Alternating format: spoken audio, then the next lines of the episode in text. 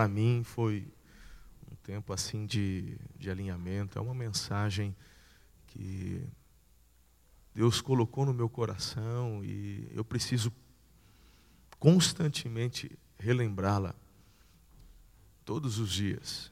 Eu tenho certeza que hoje de manhã você já, quem estava ontem vai entender. Hoje de manhã, de um jeito ou de outro, você já precisou dar um pisão no Jason, né? volta, volta para o pântano, miserável. E essa é a nossa vida. Nossa, uma certa vez eu estava fazendo um, era uma pós com Russell Shedd. Estávamos fazendo primeiro Pedro, né? Ele com aquela simplicidade dele, com a Bíblia no grego. Ele tem moral, ele podia. a Bíblia não tinha nem metade português, não, era só grego tal. E eu me lembro que nós fizemos uma pergunta para ele. Ô Shed, qual que é essa coisa, pergunta de, de pastor Bocó que quer fazer pergunta difícil, né? teológica. Ô, doutor Shed, qual que é, qual que é a diferença para o senhor, do crente para o não crente? Qual que é a maior diferença? A gente esperando, né, meu irmão, aquela resposta. Ele falou assim: o crente vive em crise. Aí ele deu um nó, né? Mas como assim o crente vive em crise? É, a gente não está em crise, a gente está em Cristo tal. Vê se é o endereço do céu aí, irmão. Vê se está certinho. Acontece com todo mundo. E aí ele falou, aí, aí ele falou assim: o crente vive em crise. Aí a gente, por quê? Falou, simples. Aí ele foi para Gálatas 5, né? O, o, o que não conhece a verdade, o que não conhece a Cristo, para ele, irmão, mentir, não mentir, adulterar, não adulterar, você está nem aí. Mas a partir do momento que você conhece a verdade, o Espírito de Deus que habita em você é aquele que vai te confrontar todo tempo, todo momento. E aí, meu irmão, essa luta vai até o fim. Vai até o fim. Eu vou tirar, senão eu vou quebrar essa mesinha. Sou meio estabanado. É, pastor Carlito Paz, conhecido do pastor Ricardo Kapler e de muitos de vocês, ele foi alguns anos atrás na minha igreja. Todo ano ele vai lá, mas é, esse ocorrido foi alguns anos. E aí ele foi no púlpito e na hora de pregar ele começou: Deus, livra-me de mim mesmo. Eu sempre tive o Carlito em altíssima estima, né? E de repente vê um, um, um, cara do gabarito dele falar: Deus, livra-me de mim mesmo. Eu, eu parei, falou, aquilo me fez pensar, refletir. Falou: peraí. Aí caiu a ficha, falou: pera lá, rapaz. Você já parou para prestar atenção que ninguém recebe formatura na carne? O que lhe é conferido pela graça, tua salvação, o Espírito de Deus, tudo isso que você recebe não te dá uma formatura tipo, agora acabou, não tenho mais problema com a minha carne. A nossa luta até o fim vai ser contra nós mesmos. O seu maior inimigo não é o diabo, ele é um vencido, ele é um derrotado. O lugar dele é debaixo dos seus pés. A nossa luta, meu irmão, é contra nós mesmos, contra a nossa carne, contra o nosso orgulho. E eu digo, o pessoal fala, como é que está a igreja lá? Fala assim, não está melhor por minha causa. Mas a gente vai lutando, né? Porque se não fosse por minha causa, irmão, se não fosse eu atrapalhar tanto o que Deus quer fazer, estaria bem melhor. Quando nós, como pastores e líderes, começamos a entender esta realidade, as coisas começam a mudar. Deus não tem filho predileto. Ele não tem filho predileto.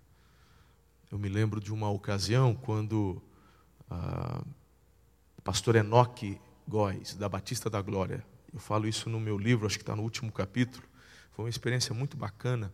Isso foi faz bastante tempo também. Foi em 2014, eu acho. E no final do culto, teve um momento ali, Deus trazendo revelação, e, e, e a, a filha, a Mônica, a filha do, do Enoque, estava junto, e ela começou, aí chamou eu e Ana na frente da igreja, e estava o Enoque, a Mônica, e, e começaram a ministrar, e palavras do que iria acontecer e que cumpriram. Menina de Deus, essa Mônica. E aí, ela, no final, assim, e tudo isso farei por amor. Cara, foi muito interessante que nessa hora, eu falei, ai, ele me ama. e de fato ele me ama e ama cada um de nós. Mas, tipo, quando ela falou, eu vou fazer, e vai largar, e vai crescer, e eu falei assim, é, é porque ele me ama. E aí ela falou, e tudo isso farei por amor ao meu santo nome. Aí de novo, meu irmão, deu, opa, deixa eu entender direito aqui o porquê das coisas. Se a tua igreja está crescendo, meu irmão, deixa eu te falar, não é porque ele prefere você do que o irmão da igreja lá de cima. É que tem alguma coisa que você está fazendo que não está atrapalhando o que ele quer fazer. É assim que funciona. Ou a tua Bíblia não ensina que quem acrescenta é o Espírito Santo? Você já parou para pensar? Por que, que o Espírito acrescenta numa e não acrescenta na outra? Nunca parou para pensar? Ou ele trabalha de duas formas? É ou não é o Espírito que acrescenta aqueles que hão de ser salvos? É ou não é? Quem é que quebra? Não é o Espírito, a gente não crê. É, obras, é obra do Espírito Santo convencer da verdade, da justiça, é dele? Tá. Por que tem umas igrejas que estão rompendo e outras que não? Queridos, claro, claro, claro, Deus vai mover daquilo que você coloca nas mãos dele com relação aos seus dons, talentos e até é, suas habilidades naturais. Sim. Mas meu irmão tem tanto iletrado que está rompendo aí, ó, sendo. É ou não é? Tem gente que para assinar tem que mandar o dedo na almofadinha e botar lá no. no... Não sabe nem escrever o nome. E está rompendo, cara. Então tem algumas coisas que tá, Deus está fazendo que a gente tem que entender. Você e eu, pastor, precisamos repensar a igreja todos os dias.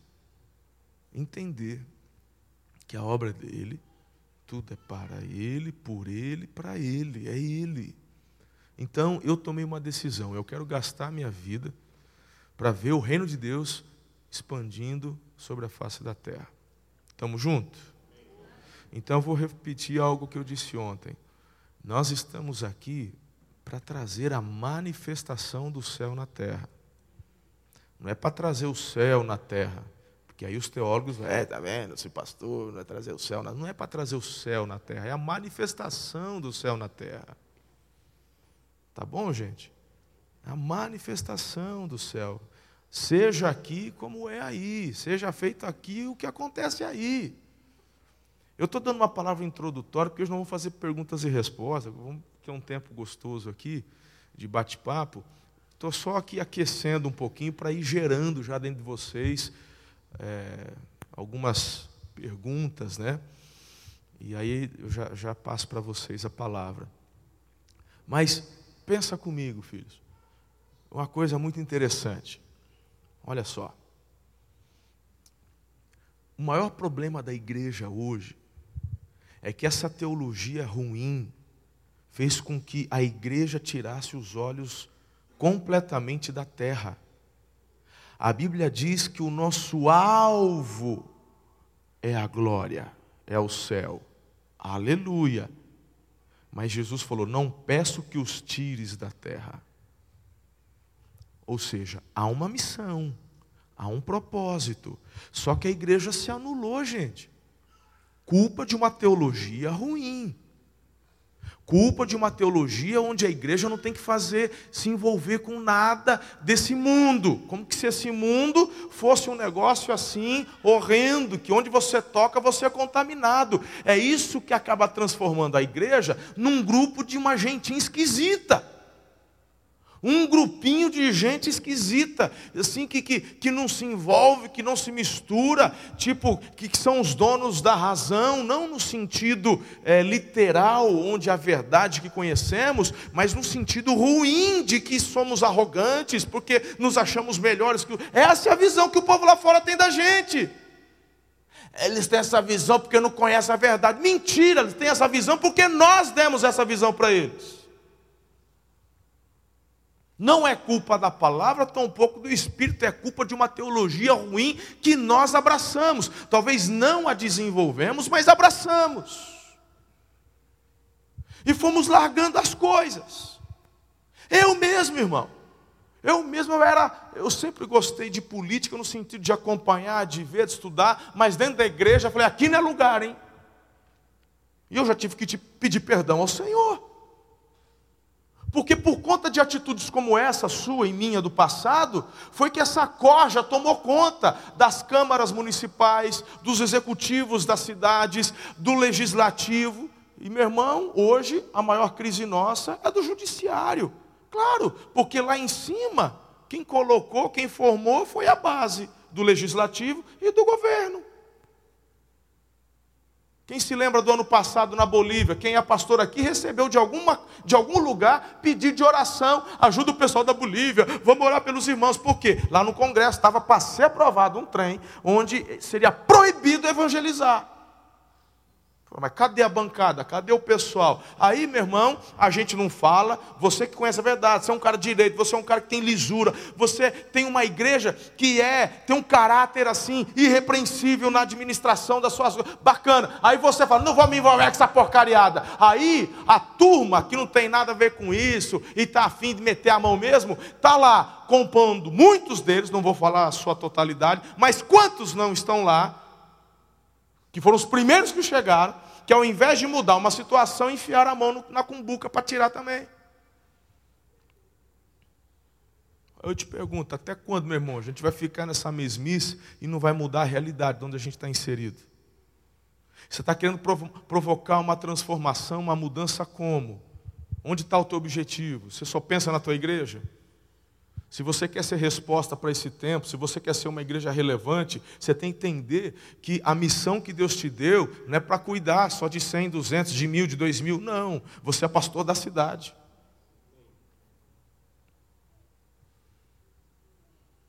Eu entendi isso daí, irmão. E nós mudamos. Começamos a fazer ministérios, nós temos hoje lá na igreja, você pode seguir nas redes sociais, começamos, não tem muito tempo. O ano passado nasceu o RM1 de Romanos 1. Um grupo de, de, de jovens lá, advogados, funcionários públicos, pessoal que, que gosta de ler, de se inteirar. E qual que é o objetivo desse ministério? Treinar adolescentes e jovens com relação às universidades, no que diz respeito ao pensamento político. O que é esquerda, o que é direita. Que trem é isso? Como é que nasceu? Por que é que é assim? Porque aí o, é impressionante, Capri. Você apresenta o nenezinho aqui na igreja. Você eh, eh, vê ele encenar Jesus quando é criancinha. De Jesus, depois ele vai passando, vai crescendo, vai cantando e tal, toca no louvor até que vai para uma universidade. Quando ele volta, volta cabeludo, fedido, com a camiseta do Che Guevara, uma boininha. Né? E, e, e assim, tudo que você falou para ele, você, os pais dele, mas tudo que você ensinou da verdade da Bíblia, que ele aprendeu do 1 aos 18, do 1 aos 19, não é nada, porque, na verdade, ele está abraçando agora o que o professor de sociologia dele está ensinando. Se tem algum professor de sociologia, não é contra você, não é contra a matéria que você ensina, mas é o que esses camaradas estão fazendo.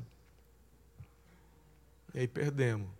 E provavelmente ontem ele estava em uma daquelas fogueiras de pneu em algum canto do Brasil, aí dizendo, greve geral.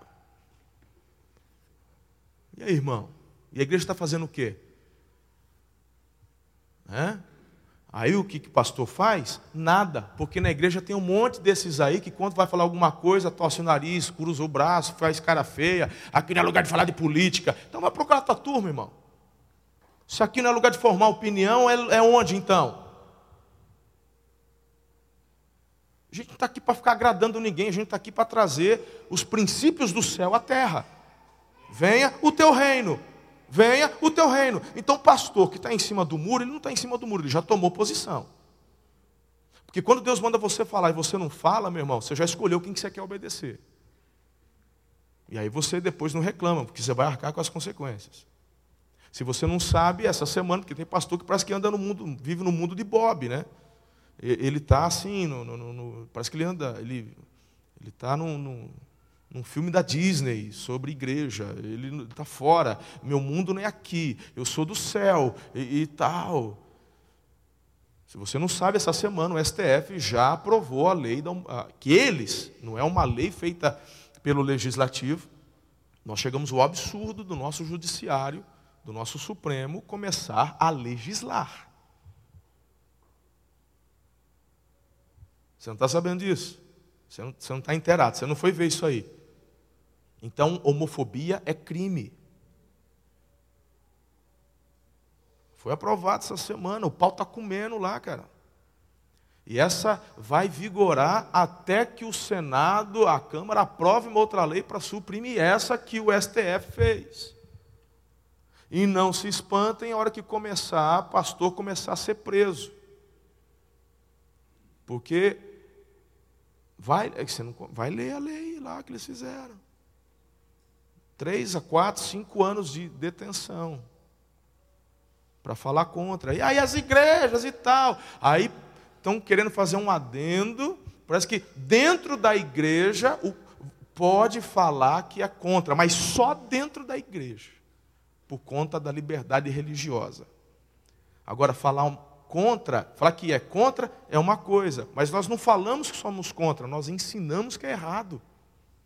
Ou não? Não, mas você ensinou que é errado, mas eu posso, estar dentro da igreja. Não, dentro da igreja você pode falar que é contra, mas não pode ensinar que é errado. Está preso. Ou na tua igreja, meu irmão, eu, os cultos da minha igreja de domingo são milhares de pessoas. Amanhã certamente vai passar de 6 a 7 mil pessoas amanhã.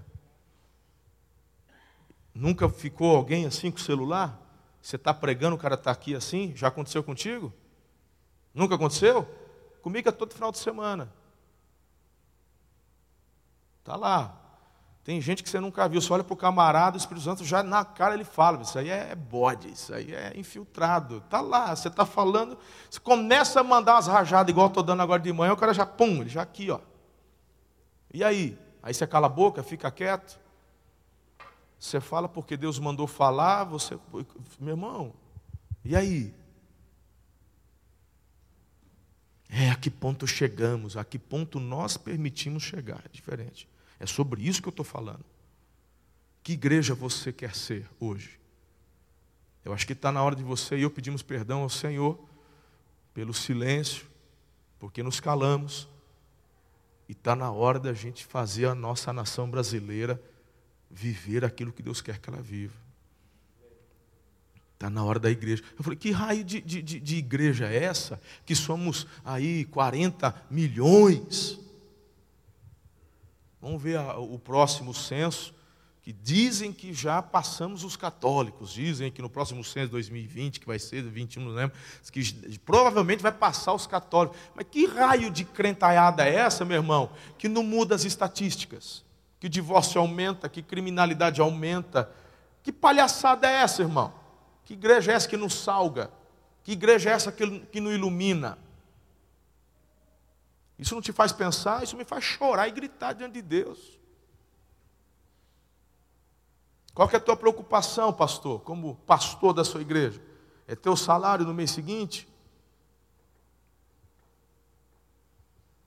Você tem medo de falar as verdades, de encarar as realidades, de confrontar o teu povo, com medo de ser retalhado, com medo daquele empresário ir embora e ir para a igreja vizinha, porque tem muita oferta e procura nas cidades.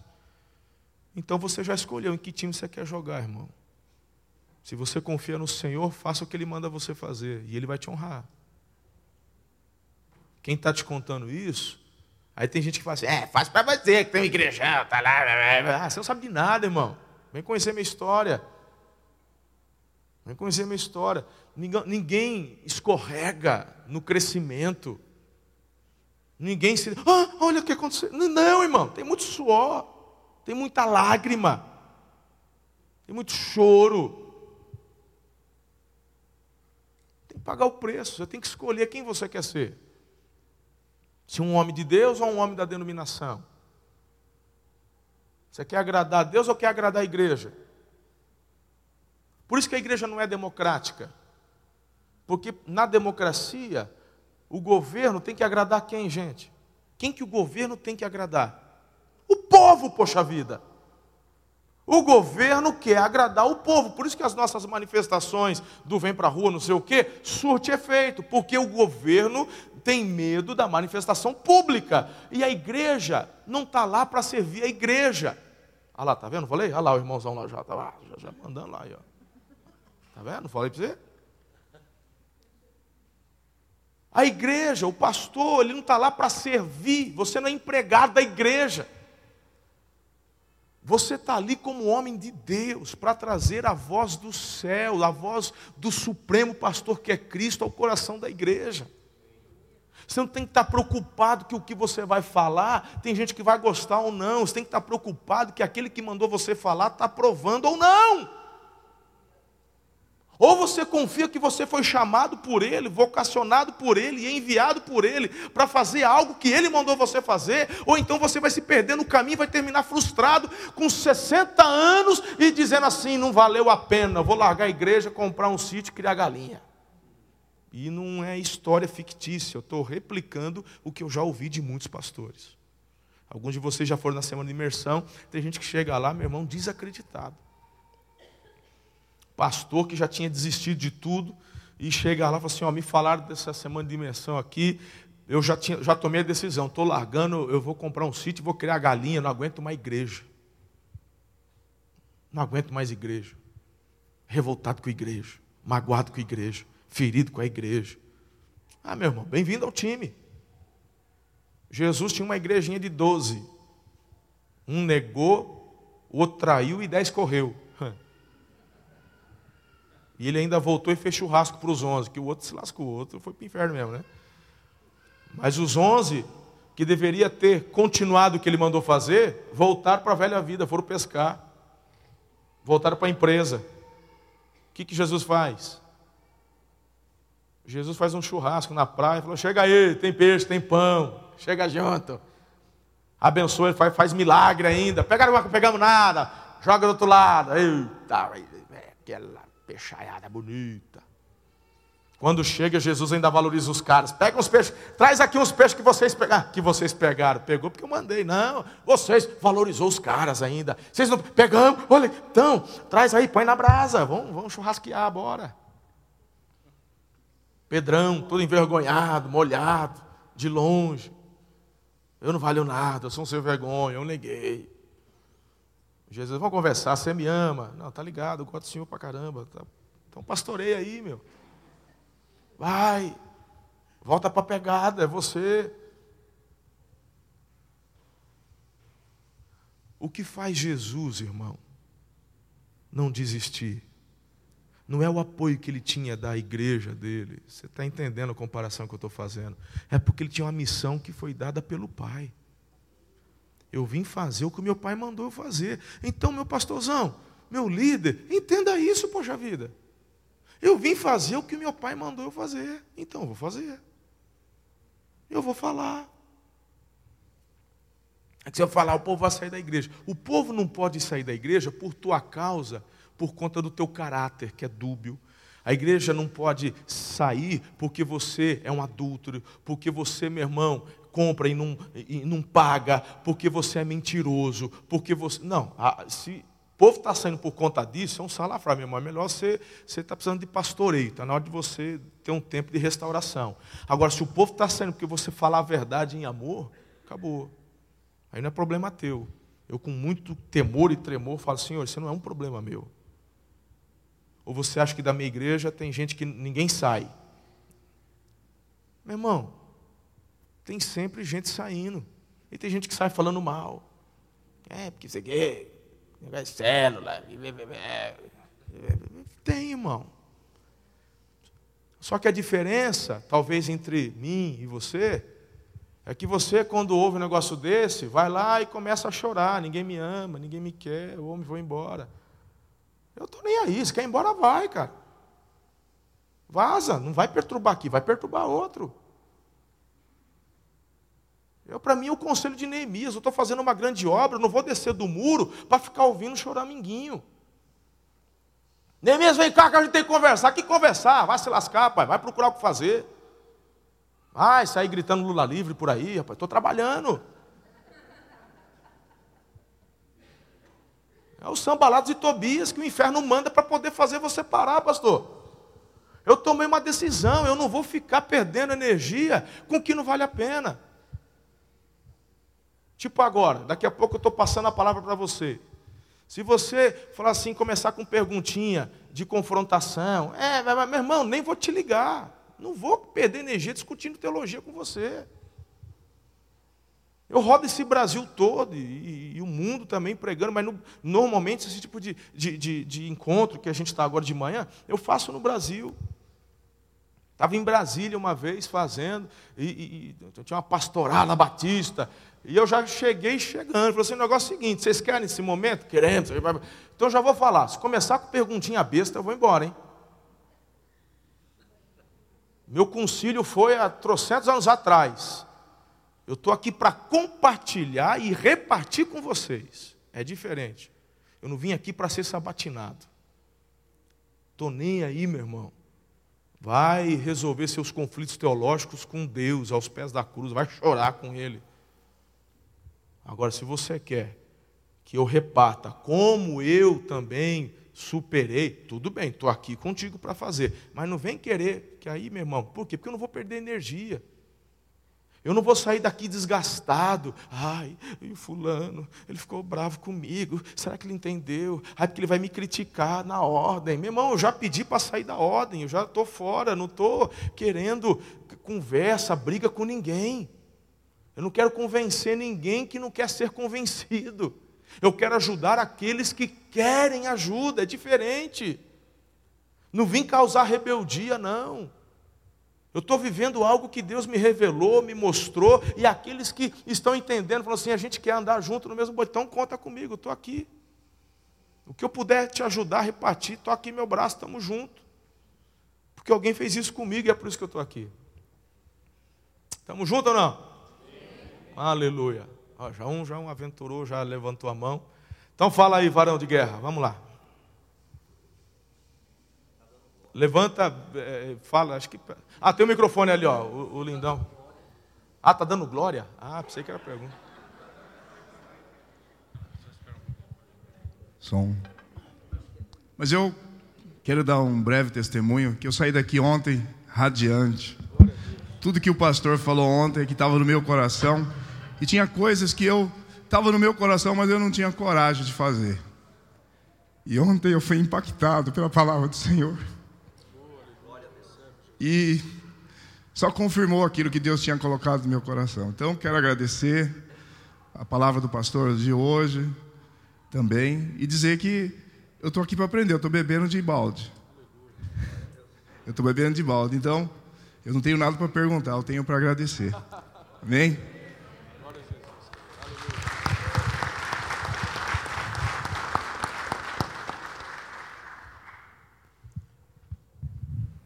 Já que ele começou, vamos embora, vamos lá. Quem é alguém que quer conhecer um pouco mais, quer perguntar? Se não, abra a Bíblia e prego mais duas horas aqui para vocês. Eu, minha carona vai chegar daqui a pouco mesmo. Vai lá, queridão. Olha o microfone ali. É, bom dia. Bom dia. É Marcos da cidade de Hortolândia, aqui perto. É, como, conta para mim, eu queria conhecer rapidinho um pouquinho da, da história da igreja em Araçatuba e saber qual foi a maior dificuldade que encontrada nesse tempo da transição até agora, como que foi? Amém. Então vamos lá. Opa, peraí. Ah, então, deixa eu contar um pouquinho da minha história rapidão, querido. Como eu falei ontem à noite, sou quinta geração de batista por parte de mãe. Nasci na igreja lá em Tupã, interior de São Paulo, cresci ali.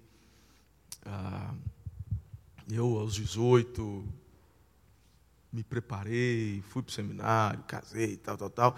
E a, a igreja depois me convidou e eu fui pastor de jovens ali por quase seis anos, com Silas Campos, que o pastor Alexandre conhece.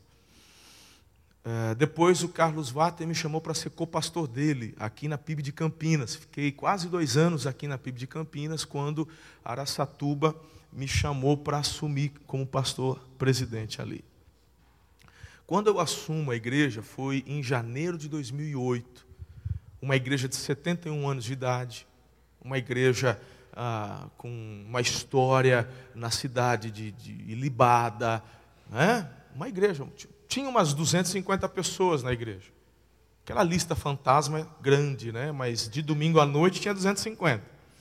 Né? 250, é por aí, mais ou menos. Três meses, três meses que eu estava na igreja, eu tive uma experiência, eu conto no livro, relato essa minha experiência no livro, e quem já foi para a imersão já ouviu compartilhar essa minha experiência. Tive uma experiência muito forte com Deus, de quebrantamento, sozinho, cara. Eu assim, não tinha ninguém, não veio pastor de fora, não veio ninguém. E eu falei para Deus, eu vou viver um avivamento. Muita coisa passou na minha cabeça, muitas coisas Deus me fez relembrar. Né? E eu falei, não, Senhor, eu vou viver, eu vou Vou pagar o preço, estou junto, eu vou fazer. Chamei meu conselho, que eu tinha um conselho. Falou, gente, Deus falou comigo, nós vamos viver um avivamento. Mas não teve nada, não recebi dons de manifestação, nada, só. A partir desse momento, meu irmão, eu comecei a ter muito problema na igreja. Porque eu fiz uma, na minha cabeça, eu falei assim: bom, eu vou combater o pecado, porque eu quero viver um avivamento. Então eu vou, eu vou combater o pecado para gerar santidade. Santidade vai gerar intimidade e a intimidade vai gerar um poder e acho que é por aí que o trem vai rolar. Peguei livrinho do Hernandes Dias Lopes sobre avivamento. Meu irmão estava bem, bem intencionado, sim ou não? Foi Benihim, não. Hernandes Dias Lopes. Eu estava bem intencionado. Eu, eu, eu, fui lá, li, falei, eu vou fazer, fiz. Aí comecei a fazer, comecei a combater pecado, falar sobre santidade. Ih, meu irmão, o trem zicou. Tinha, lembra do, do, do, boletim? Você ainda tem boletim na tua igreja, irmão? Muda esse trem aí, né? Está na hora, misericórdia. É, manda fazer um aplicativo, tal, sei lá. Mas na época ainda tinha um boletim, tinha pastoral. Aí eu peguei, tinha um livrinho, imprensa regular, acho que é a editora Batista Regular um estudo expositivo de Tiago. Tinha um cabresto na, na capa do livro. Eu falei, é esse. Minha igreja era fofoqueira demais. Aí eu comecei a trazer toda, toda pastoral na semana a palavra contra a fofoca, controle da língua. Uma senhora de 65 anos botou o dedo no meu nariz. Você não viu que isso aí já deu, esse assunto? Desse jeito, mano. Desse jeito. Levei uma dedada na cara. Um domingo de. Isso passando, 2008. E aí a igreja tinha uns donos, que eu não sabia, mas tinha. Tinha os donos. E esses donos, irmãos, que tinham os cargos aí elevados dentro da diretoria, aí eles, eu sempre gostei, gostei de trabalhar com pluralidade de liderança. E quando eles começaram a perceber, quando o negócio começou a pulverizar, aí eles foram se agitando. E aí pressão em cima de mim e vindo em cima de mim para falar mal dos outros. É porque fulano, porque às vezes eu estava já querendo levantar aquele outro. É porque o outro é que é. Eu falei, gente, mas que trem é esse? E eu confiava nessas pessoas, entre aspas, assim, porque eu estava chegando, eu sabia que eu tinha que comer pelo menos um, um saco de sal para poder, de fato, conhecer. Mas foram as pessoas que me abraçaram, que me receberam e tal, tal, tal. Eu falei, então, são elas que estão, deixa eu trabalhar com elas aqui. Uma pressão, irmão.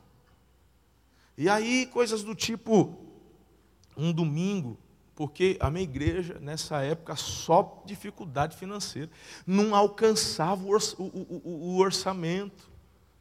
Nunca chegava, nunca chegava. E um desses casos aí que mandava era o da comissão de finanças lá, e ele vinha em cima de mim. Tipo, a igreja não alcançava, a culpa era minha. Você tem que fazer alguma coisa, não sei o quê, olha aí, não Rapaz, Aí um dia de manhã, num domingo de manhã, eu estava assim pregando, depois eu fui falar com a igreja, falou, gente, o negócio é o seguinte, eu quero te falar uma coisa. Quando eu estou falando aqui sobre finanças, porque eles tinham tido um pastor que mandava uns, rec... uns recados pessoal do púlpito, né? E todo mundo sabia. E cachorro picado de cobra medo de linguiça, né? Então eu falei, gente, eu não, eu respeito quem faz, mas eu não sei, eu não pego envelope, eu não pego lista de dizimista. Isso é um problema teu com Deus. Pode até ser que eu esteja meio fora do contexto, mas todas as vezes que eu quero ver um trem desse aí, eu me lembro do Davi, no recenseamento, falei, ah, deixa eu confiar que é melhor. Né? Às vezes não tem nada a ver, mas eu falei, quer saber? Eu não vou ficar olhando, não. Eu tenho uma equipe de finanças que cuida. Não é? Aí, se você tem líder que não é dizimista, a equipe minha verifica. Né? Eu não quero ver. Não sei quanto você dá, quanto você deu, se deu, se não deu, quero nem saber. Então, quando eu der o recado aqui de púlpito, eu não estou mandando recado para ninguém. O pau que bate no Chico também pega o Francisco e estamos tudo no mesmo balaio. Fechou? Meu irmão, quando foi de noite, eu fui chamado no gabinete. Fui. Cheguei lá, estava no gabinete, fui chamado no gabinete os dois casais ali, dedinho, uma mania besta, mandar dedinho no nariz. O senhor tem que rever o que o senhor disse. Falou, mas o que que eu. Meu irmão, isso foi de manhã, eu tinha pregado à noite, estava feliz, que já tinha tido acho que uns dois visitantes, estava todo feliz, estava saltitante. Mas o que? Será que eu preguei alguma heresia, falei alguma coisa errada? Aí ela falou assim: senhor tem que. Mas o que, que eu disse? Ela falou: você tem que saber quem é que sustenta essa igreja. Aí eu lembrei, falei, ah. Aí eu falei, mas eu sei quem sustenta a igreja. Aí ela deu um sorriso, né? Ela, ah, bom. Eu falei, é Jesus quem sustenta a igreja. O meu salário quem paga não são vocês, é Jesus. Se ele mandar eu largar tudo para cortar cana para sustentar a família, eu vou fazer. Eu queria ir para a tribo, ele não deixou ir para a tribo. Eu montei uma equipe para ir lá para o cabeça do cachorro no Amazonas, para trabalhar entre os Niangatu. Montei uma equipe, a equipe foi, eu não pude, Deus não deixou eu ir. Então eu estou aqui porque ele mandou. E se ele mandar eu embora, é agora. Nunca tive medo de trabalhar, trabalho desde moleque, desde criança. Meu pai me ensinou a ser trabalhador. Tem medo de trabalhar, não. Quem me sustenta a igreja é Jesus. Meu irmão, mas pensa num trem. Então, esse tipo de coisa, que às vezes você olha para a gente, olha para o Carlito, olha para o Domingos, olha e fala assim: ah, não. Para, irmão. É história mesma, poxa vida. É povo, é gente. Desde a época de Jesus não mudou. E meu foi paulada em cima de paulada, paulada em cima de paulada. E eu, sabe o que eu fazia? Eu chorava, eu ia para o gabinete. Eu falava assim: Deus, eu não posso me abrir com a minha esposa. Você está entendendo que tudo isso daí foi nos primeiros seis, sete meses? Minha esposa estava em Campinas, ela estava apaixonada por Campinas, ela amou Campinas, porque Campinas, irmão, está aqui, vizinha de vocês, né? A cultura de Campinas, shopping, tudo é shopping. Vamos fazer um exame de fezes, shopping, vai lá que tem, vai lá, faz exame de fezes no shopping. Tudo. Tudo, Detran, tudo, tudo. Vai doar sangue, vou lá para o shopping, lá tem. Aí a gente chegou em Araçatuba, a primeira coisa que eu fui fazer com a mulher foi levar ela no shopping de Araçatuba, né, para tentar dar uma amenizada. Ah, tá vendo, amor? Aqui também tem shopping. Aqui isso aqui é uma galeria, isso aqui não é shopping.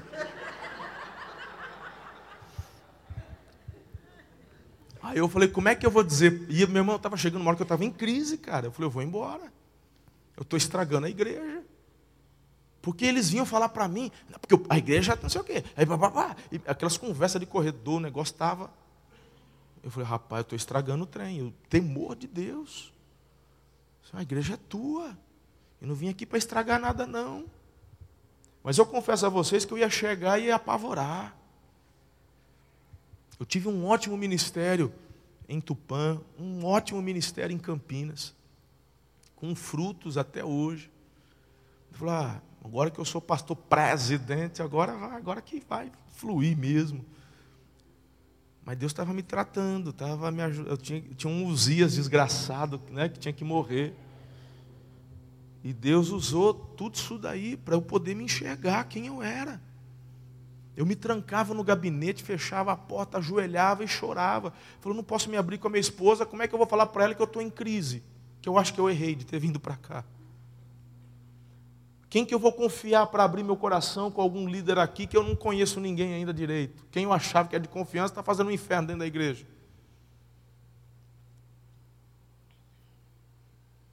Os pastores da região ficaram tudo com inveja, porque Todo mundo queria né, ir para PIB, né, irmão? Não é assim? Pastor Batista não é assim? Pastor, eu sou o Mr. M dos pastores Batista. Vou abrir o jogo aqui. Pastor Batista, na minha época, era assim, ó.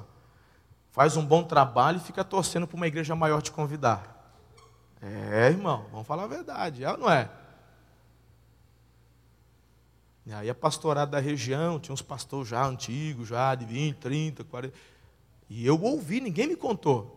Então, né, rapaz, a gente está aqui já há 30 anos, trouxeram um menino aí de longe.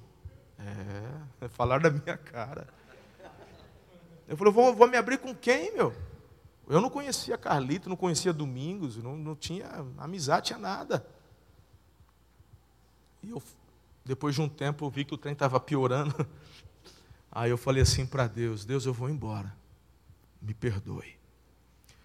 Tinha um amigo, tem um amigo muito querido, que é um irmão muito precioso, o Alan, aqui de Campinas, Pauser. A produtora dele estava aí, falou: vou pedir emprego para o Alan, vou trabalhar para ele aí. E se eu quiser depois me aproveitar aí em algum lugar, estou à disposição, mas me perdoa ter errado, não era para eu ter vindo, não. Batistão, nego. Batistão.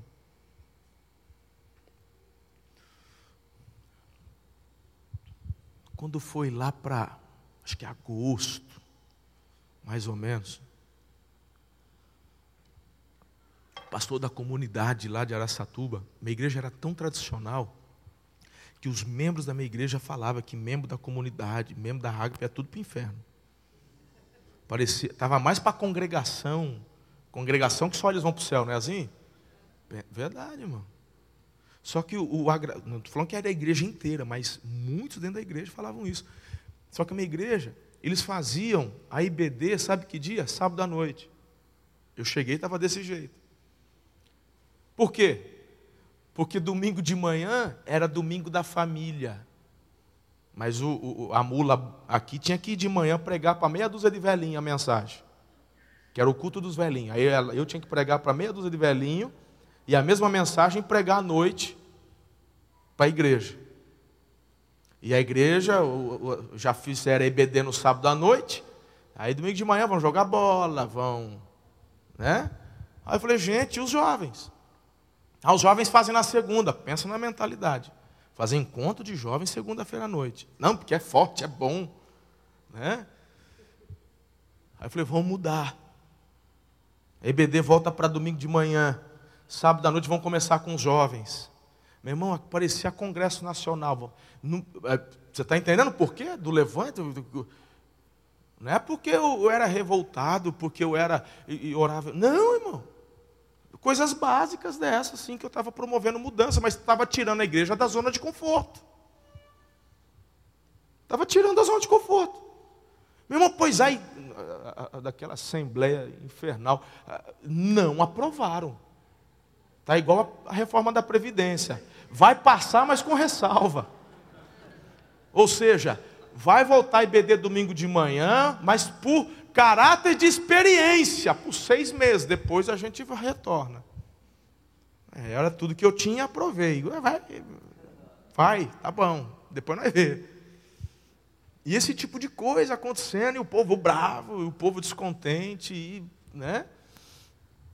Aí, irmão, eu me lembro que o, o, o, E por conta disso, eu tinha muitos casais, membros da minha igreja, e os filhos, membros da comunidade. Não tinha quase jovens. E para eles estava tudo bem, estava tudo certo. Aí o, o Samuel, que é um grande amigo meu lá, pastor da comunidade, comunidade Casa do Pai, ele levou o Dani Bonilha, não sei se você já ouviu falar do profeta, do Dani Bonilha, homem de Deus, um gringão. Aí o Dani Bonilha falou lá no final de semana, e aí ele fez um café da manhã, igual o Capler fez com vocês aqui, um... só que foi uma terça-feira. Eu acho, segunda ou terça-feira, num hotel, a gente foi para o hotel, o pastor gosta de uma boquinha livre, um cafezinho da manhã, fui. Aí a gente tomou o café e ele começou a pregar. Ali tinha um grupo pequeno, metade do que tem hoje aqui. E eu sentado era uma sala menor, claro, e eu estava sentado bem para o final, perto da janela. E aí, meu irmão, a hora que terminou a mensagem, mensagem boa, irmão. Falou de Davi, falou de Jonatas, falou, sabe, tocou, mexeu. A esposa dele, a Gisele, começou a dançar. Estava no fundo, em pé, né? Ela começou a dançar. ia cantar. Eu falei, isso não é inglês não. E ela começou, e começou a mandar umas rajadas língua estranha. Eu falei, gente, estava tão bom para que estragar? Aí ela apontava o dedo, né? tipo assim, eu sou a dedo dura. Ela apontava o dedo de lá de, de, de trás para frente, ela vindo, e ela dançava, ela fazia assim, ó. Aí o Dene e o tradutor do lado, o Dene chegava, botava a mão, e aí o cara chorava. Aí eu falei, gente, olha aí, ó. Aí o Dene começou a vir para cá, e, e, botava a mão e o, o, cara chorava. Aí eu falei, gente, ele, ele vai passar. É, quer ver? Nessas horas parece que se você olhar, chama, né? Aí eu falei, não vou nem olhar. Eu fiquei olhando para fora, tipo assim, olhei no relógio, porque acho que eu tenho que ir embora. Né? Está na hora de ir embora, assim. A hora que eu estava pensando em levantar para sair a francesa, rapaz, o homem vem e põe a mão na minha cabeça. A hora que ele pôs a mão na minha cabeça, eu lembro como se fosse hoje. Falar, ah, ele vai passar vergonha, ele vai falar uns negócios nada a ver. Eu não vou fingir, eu não vou chorar, eu não vou, sabe, meu irmão, assim. Aí ele falou assim, me lembra a primeira frase, falou assim: Eu tenho visto as tuas lágrimas. Ah, já comecei a chorar, só na primeira, irmão. Impressionante, cara. Primeira frase que ele falou: Eu tenho visto. Ninguém me viu chorar. Ninguém. Ninguém. Ninguém. Minha esposa, ninguém, ninguém. Eu me trancava no gabinete. E ele falou: Eu tenho visto você lá, as tuas lágrimas. Aí eu, tinha, eu falava assim para Deus, que eu ia embora. E estava pedindo perdão para Ele. Que eu tinha errado, que eu pensei que era para ter vindo, mas não era para ter vindo. Isso era a minha oração. Aí o Dene, com a mão na minha cabeça, falou assim: Eu te trouxe para esse lugar. Fui eu quem trouxe você aqui. Eu tenho planos para a tua vida, de te fazer prosperar. E começou, cara, eu queria entrar embaixo da cadeira.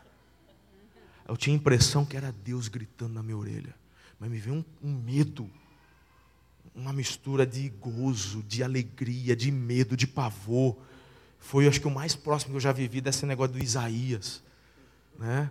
Lembra de ontem à noite de Isaías? Ai de mim, eu queria entrar embaixo da cadeira. E ele falou assim: Estes que te fazem chorar, reconhecerão que eu sou Deus na tua vida. Muitos retornarão e te ajudarão na obra que eu estou fazendo. Meu irmão, aí sim, depois desse dia, piorou para caramba. O trem lascou de vez.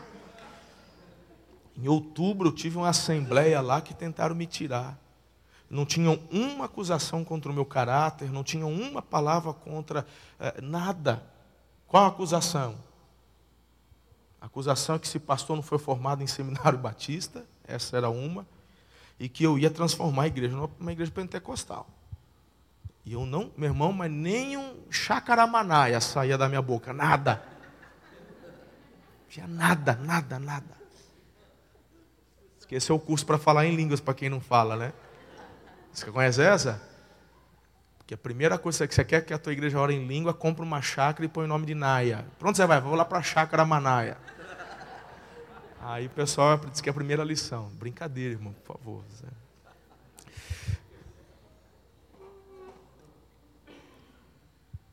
Nessa assembleia, cara, eu falei, eu vou embora. Se não fosse a palavra do Dene, eu já teria ido antes. Mas foi tão forte, foi tão dolorido, foi tão. machucou tanto, doeu tanto. Eu estava sentado, é quando tinha assembleia na minha igreja.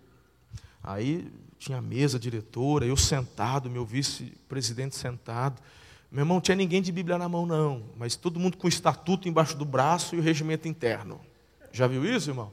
Não, isso só acontecia nas atubas. Ó um irmão, um advogado, um senhor que praticamente nasceu na igreja lá, seu Josué, está comigo até hoje, um braço direito meu. Ele levantou, com a Bíblia aberta, abriu em Hebreus. Gente, o que vocês estão fazendo? Isso é pecado. Ele é o pastor da igreja, a pessoa que Deus. Meu irmão, gritaram, vaiaram ele. Cala a boca! Uh, senta aí!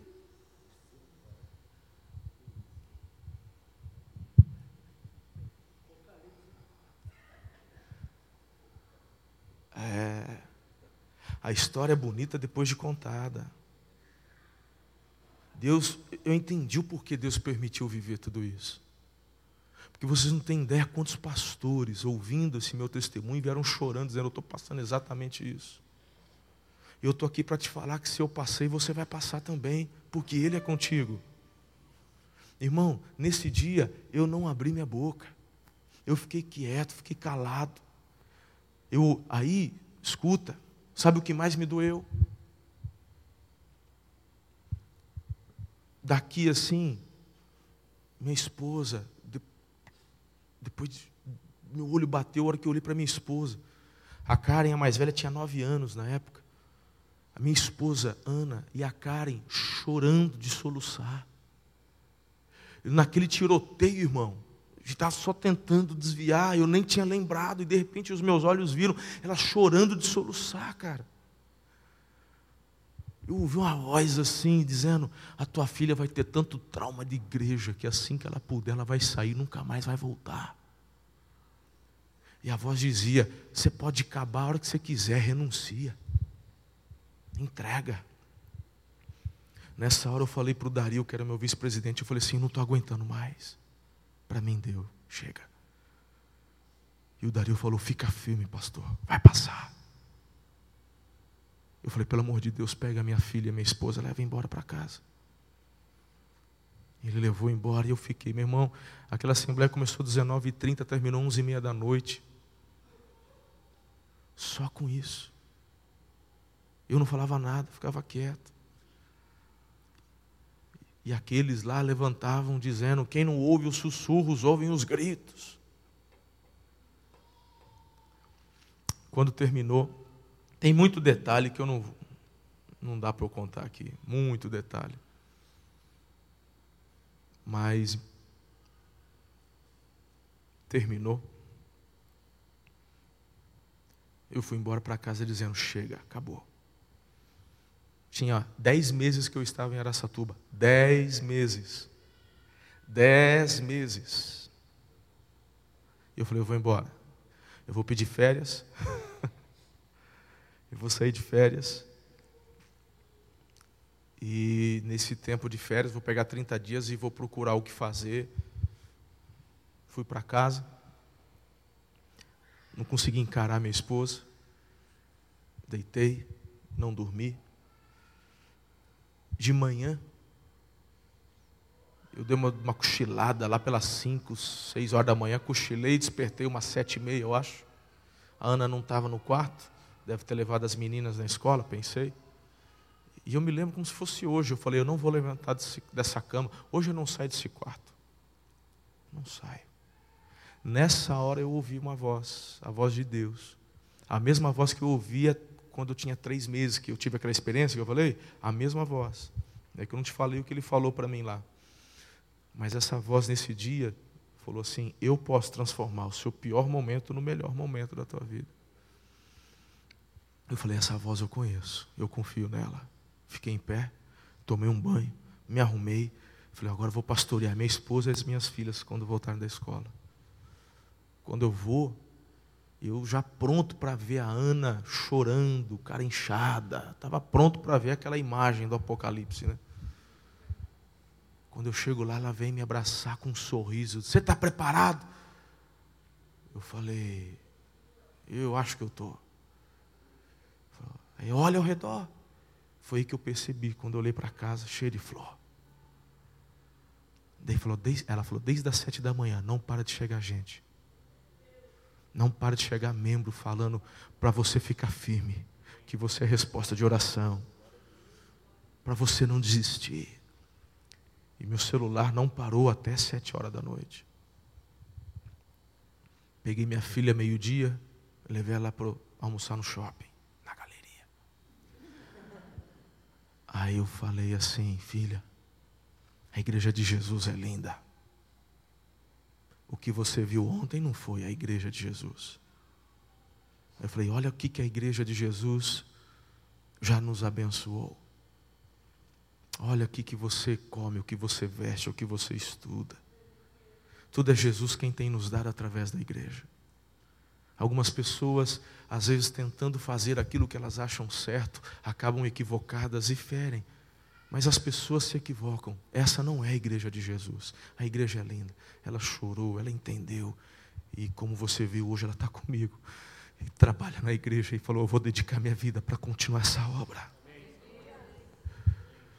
O diabo pode soprar no teu ouvido, pastor, mentiras de que não vai valer a pena. Ele pode jogar que você não vai aguentar. Ele pode jogar mentiras de que não vai dar certo. Mas você tem que escolher em quem você vai acreditar.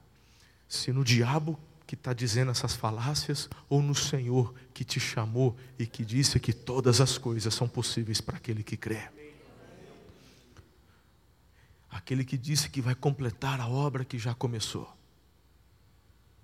Não vai terminar assim. A história não termina com o triunfo de Satanás, a história termina com o triunfo de Jesus e você e eu fazemos parte do time vencedor. A grande questão, querido, é que você tem que se posicionar. Ele decidiu que seria dessa forma. Então se posicione. Se posicione. Nós somos frutos das nossas escolhas. Eu já entreguei minha vida a Jesus. Amém, cara. Mas esse é o primeiro passo. A salvação está garantida. Aleluia, glória a Deus. Você recebeu o selo. Mas e aí? E o que Ele quer fazer na tua vida aqui? Eu fui pregar quarta-feira à noite. Na quarta-feira, naquele mesmo dia. Ontem, Alexandre e, e Capler, a gente estava conversando à mesa, dizendo: Nós somos numa época que a gente aprendeu que um sermão de 20 minutos você tem que estudar 40 para pregar 20. Não foi isso? 40 horas de estudo, você tem que estudar 40 horas para pregar 20 minutos. Foi o que eu aprendi no seminário. É quase uma monografia para o final de semana. Isso foi o que eu, entendi, que eu aprendi, foi o que me ensinaram, foi o que eu fazia. Era sete e meia da noite, quando o último saiu de casa, e aí eu falei, o que, que eu vou pregar? Eu falei, eu vou pregar. Meu irmão, foi a primeira vez que eu dei uma de assembleiano. Cheguei na igreja, subi no púlpito, fiz. Vamos pregar em Atos capítulo 2. Acho que foi o melhor sermão da minha vida. E quando eu subi, dos acusadores que estavam naquela reunião, só tinha um casal. Sentaram meio ao fundo, tipo, vamos ver o que vai acontecer. E eu subi sorrindo, subi alegre, subi celebrando. Aí eu, aí eu falei assim: tem gente que talvez esteja perguntando como é que eu posso estar sorrindo, né? Depois de uma noite como a de ontem. Aí eu falei: é que Deus é aquele que transforma o nosso pior momento no melhor momento. Meu irmão, foi a primeira vez que a igreja aplaudiu, ficou em pé, aplaudiu, gritou, uau! Eu falei: meu Deus aquele casal nunca mais pisou na igreja para assistir um culto. Aquela turma saiu, a princípio uns 10, montaram uma outra igreja, aí eles colocavam uma van na esquina da igreja, de domingo, no horário do culto, para pegar o pessoal que ia para levar para a igreja deles. Pessoal, pastor, você tem que fazer alguma coisa. Não vou fazer nada. Mas você tem que. Não, Salmo 37 a luz do justo resplandecerá como o sol do meio-dia. Eu não tenho que provar. Meu irmão, o justo não se justifica. Você não tem que ficar preocupado em, em, em, em gerar provas a teu respeito. Basta teu coração. Ele conhece teu coração. E ele vai fazer com que a justiça dele prevaleça.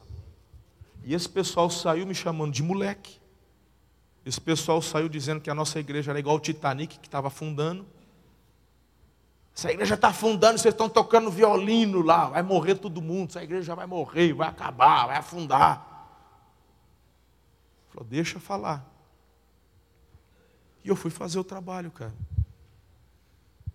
Meu irmão, em janeiro de 2009, começou a ter superávit. Quando eles saíram, que quando esse pessoal saiu, só dois casais que saíram, acho que eles levaram. Não, estou falando de, de, de dízimo. É um povo meio forte. Aí quando eles saíram, aí eu, eu lembro, eu lembro, cara, que eu estava pensando, meu Deus, já não alcançava o orçamento. E, e, e os, os brutos ainda saíram, rapaz, acho que agora. Mas na mesma hora o Espírito me deu uma. Ei, hey, desculpa, foi mal, perdão. Estamos na pegada, vai dar tudo certo. Em janeiro a gente teve o superávit. Janeiro. Em janeiro. Foi a primeira vez em um ano que eu estava naquela igreja. Saiu uns 10, e depois, deve ter saído uns 100, eu acho. Superávit. Mas que raio que é isso? A conta não fecha. Não faz, não faz sentido, irmão. Não fecha, não fecha. Falou, quer saber? Eu vou pregar, vamos embora, vai.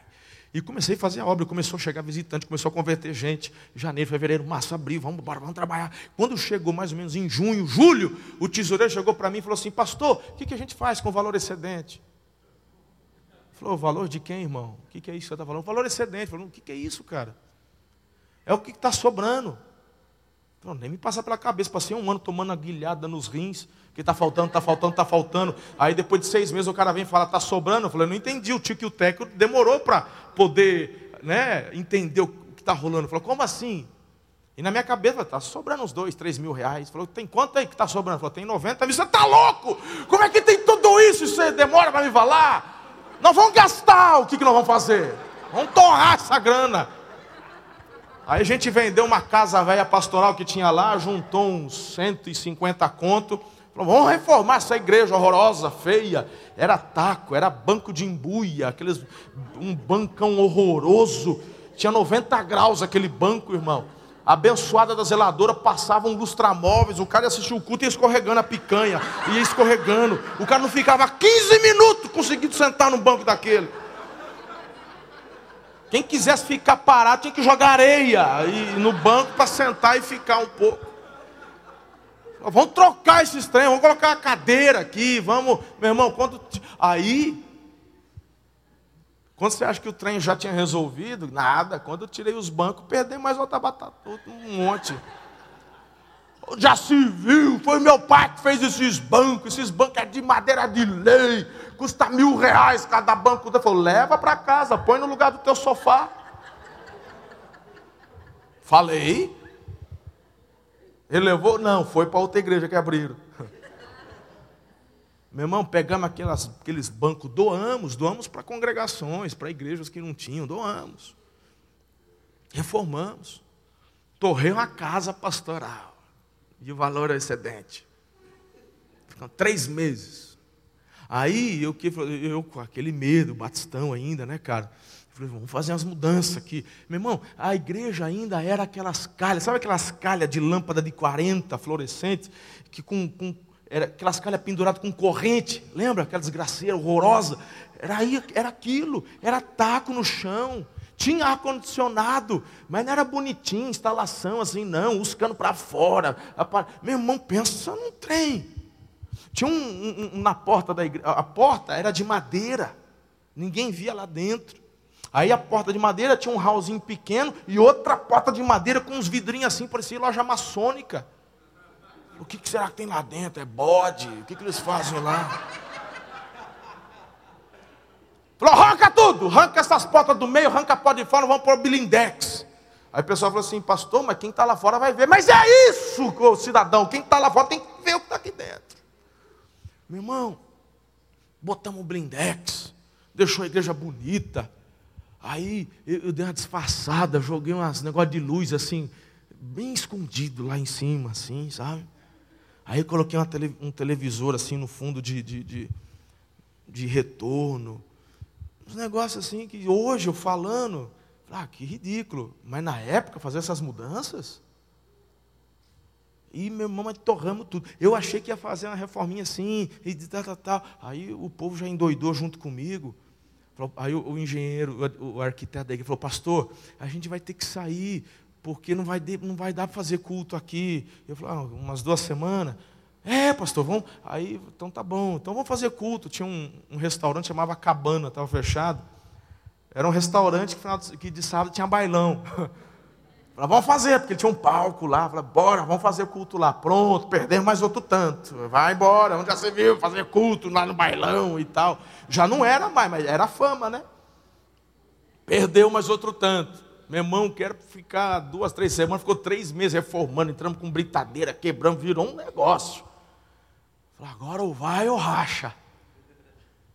Aí fizemos a inauguração, chamei o prefeito, o prefeito veio, soltamos fogos igreja bonita. Aí não parou mais. Aí é metade de 2009. Quanta coisa em um ano e meio. Quando estava isso aí, meu irmão, e eu falei assim com Deus: Deus, a coisa está acontecendo. E eu sozinho. Porque tem muita coisa que eu não estou falando. Eu fui mal falado na associação, né?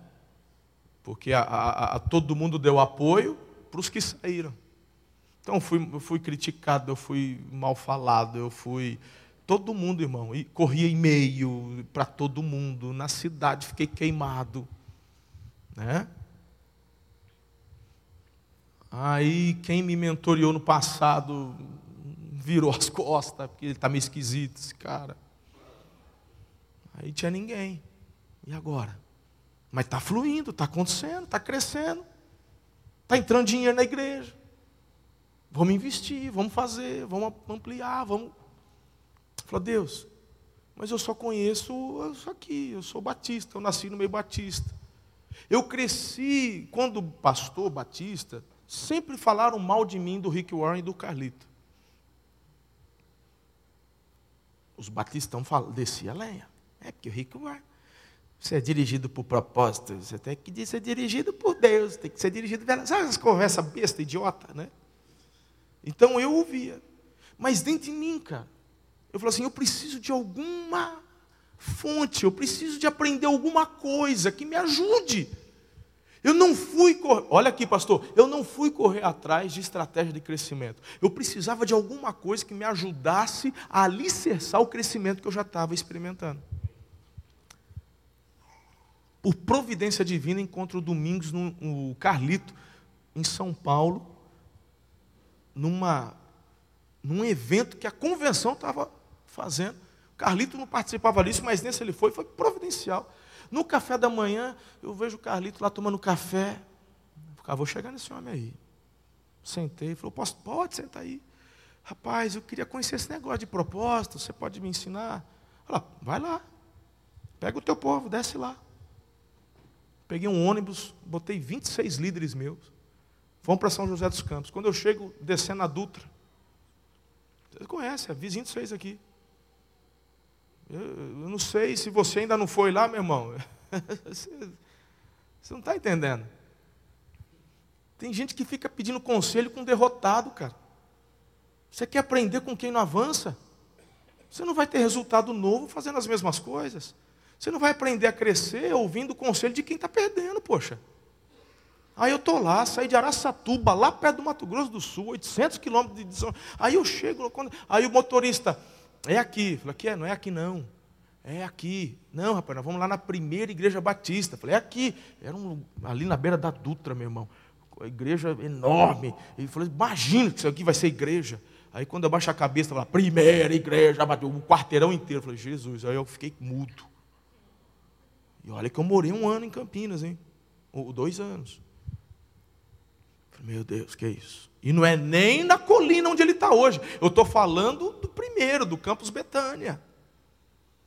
Aí eu olhei aquilo lá, aquele igrejão.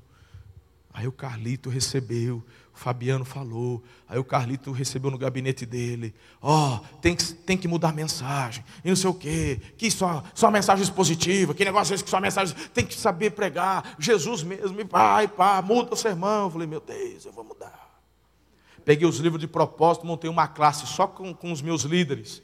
Todo sábado à noite, a gente subia na laje da igreja e ia estudar a igreja com propósito, uma vida com propósito. E, babá, e estudamos. Aí os meus líderes olhando, estudando, eles falavam para mim: é, pastor, a gente precisa repensar o ser igreja. Então, olha o panorama que eu estou dando para você. Eu sei que eu estou sendo prolixo, porque eu sei que eu estou respondendo a pergunta de muita gente, e outras que você já tinha, eu também já estou respondendo. E a gente começou a mudar. E a visão de igrejas com propósito fez com que nós tirássemos os nossos olhos do nosso umbigo e projetássemos na cidade.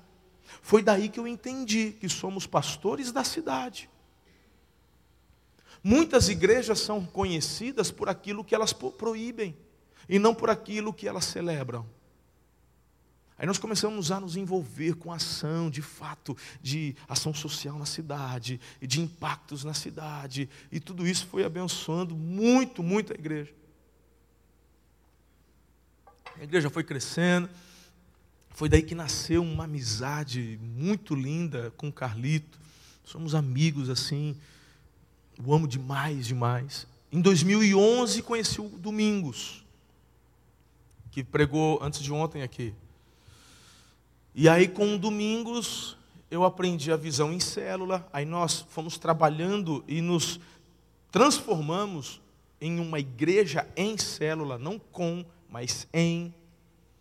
Somos uma igreja em célula. Domingos me ensinou sobre a oração. Foi Domingos que atiou fogo de avivamento no meu coração. 2012 fui para a Coreia, só em 2012 duas vezes.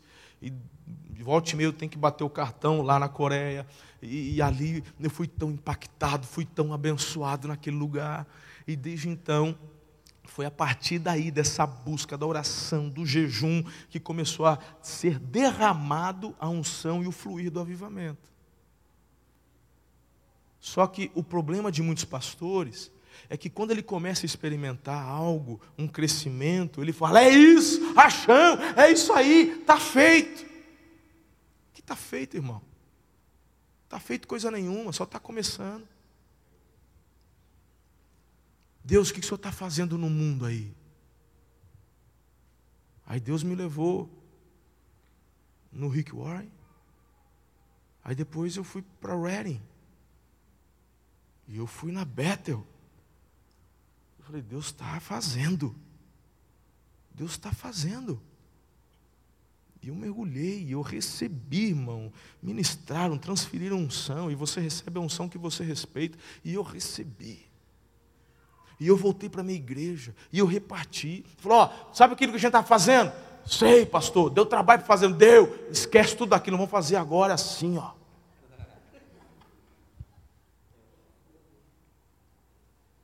Porque não somos adoradores de formatos, de formas, de métodos. Adoramos ao Rei dos Reis.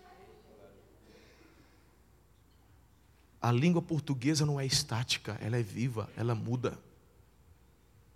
É interessante, eu, eu, já percebo, muitas vezes, quando eu estou pregando, e eu sou meio mal acabado, assim, do jeito de falar e tal.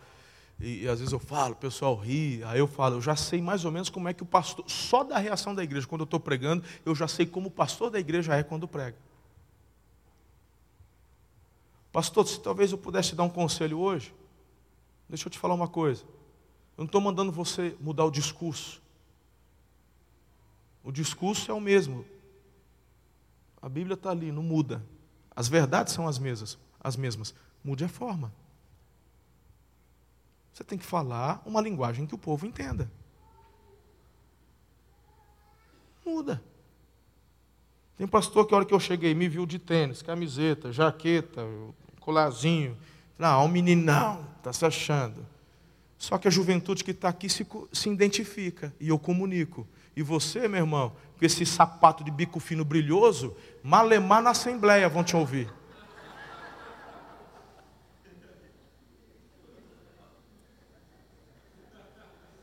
Não estou mandando você botar gel e arrepiar o cabelo, você tem 60 anos, cada um na sua. Mas olha, por exemplo, para o Randy Clark, que tem 60 e tralalá.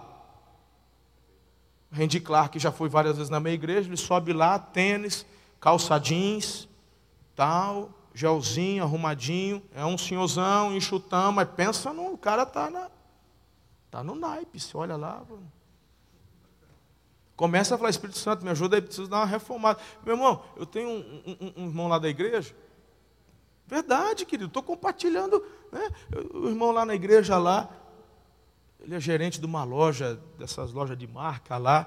Falou, pastor, demorei tanto, mas eu estou incomodado. Deus mandou falar contigo. Falou, que for? que foi?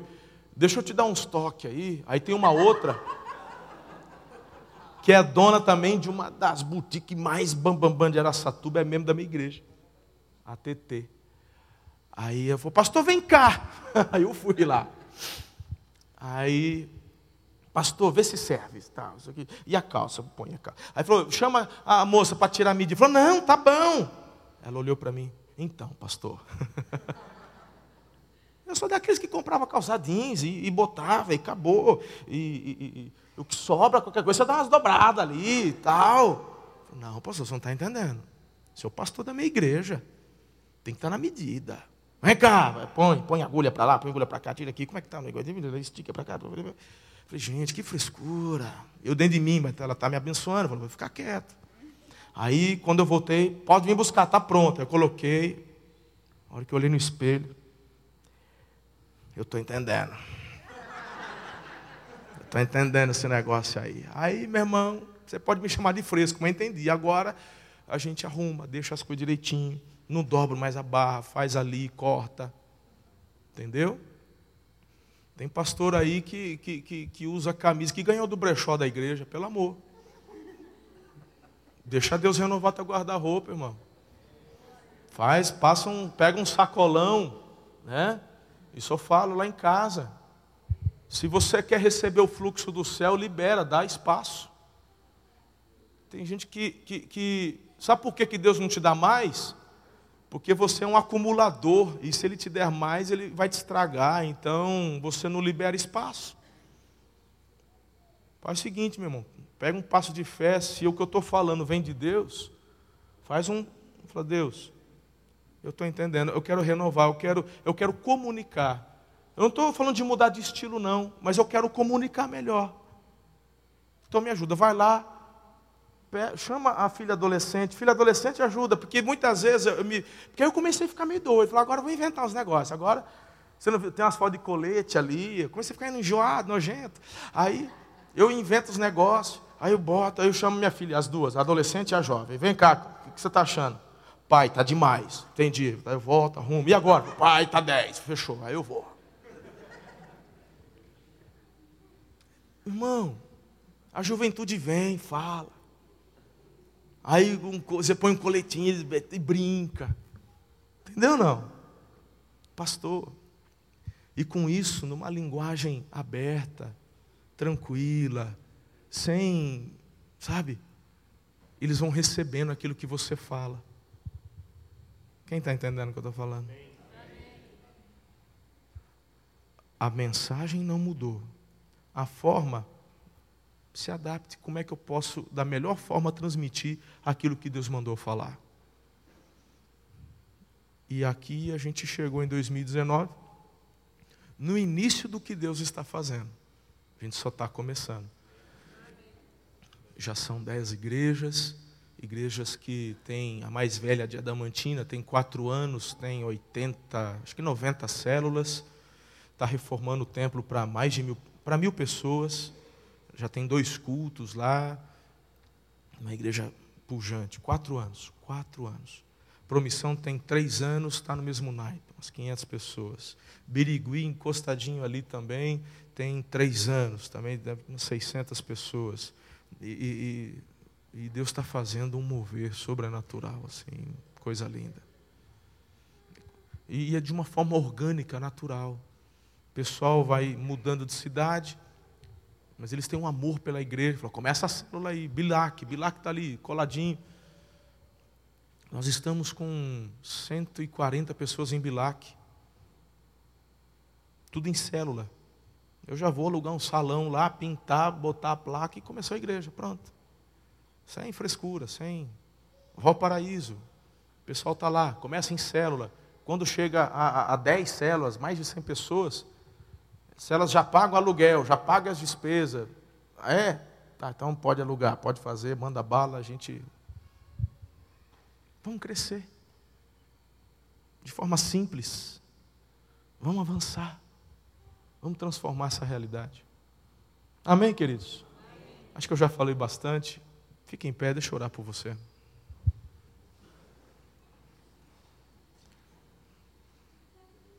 Meu irmão, isso que é pergunta, hein? Isso é fera mesmo, hein, irmão? Você viu só? Uma pergunta só, nem precisou mais. É ou não é? eu vou pedir, eu não sei se vocês ainda vão continuar com o culto, fica à vontade. Mas eu vou até pedir licença para vocês que eu já vou aqui orar e, e minha carona já chegou, porque eu tenho compromisso hoje ainda em Minas, no sul de Minas, e a gente precisa pegar a estrada, né? Então foi uma alegria muito grande poder compartilhar com vocês esses momentos hoje e a minha oração, o meu desejo é de poder ouvir as notícias que vão chegar da sua igreja lá. E eu poder chamá-lo para poder pregar para o meu povo e você falar, Deus está fazendo assim, assado e tal. Uma vez eu disse assim para Deus, Pai, faz aqui o que o Senhor está fazendo lá, para que de alguma forma eu também compartilhe e inspire pessoas que não conseguem ir lá, mas que vão ver aqui. E é por isso que, meu irmão, eu me disponho a sair de casa para repartir e falar. É cansativo. Eu não sou preletor, eu sou pastor de igreja local. Mas aí de mim se não compartilhar e repartir o que ele me deu. Porque eu quero ver você também rompendo de uma forma sobrenatural. Estamos juntos e misturados? Glória a Deus. Vamos orar. Amado Espírito Santo, obrigado por essa manhã, por esses líderes, pastores queridos eles te amam tanto, Senhor. Fato deles estarem aqui já diz tanto a respeito deles. Obrigado por tudo que foi liberado nessa manhã e a minha oração é que o Senhor multiplique de forma exponencial nas vidas deles e nos ministérios deles. Se porventura alguém está na fase das lutas, dos enfrentamentos, eu oro e clamo em nome de Jesus uma blindagem do teu espírito sobre a vida desse pastor, pastora e da família deles. Guarda, protege. Eu quero declarar o teu favor sobre estes ministérios aqui representados e as cidades aqui representadas e profetizar, declarando em fé o melhor da história deles, através daquilo que o Senhor fará e realizará por intermédio da igreja do Senhor nesses locais dê coragem, ousadia, dê fé, recursos, tudo que eles precisam para romperem, irem além. Profetiza um tempo de conquistas, de avanço. E eu quero repartir com você dessa unção que o Senhor tem derramado sobre a igreja Amor e Cuidado. Uma unção de multiplicação exponencial, de avanço.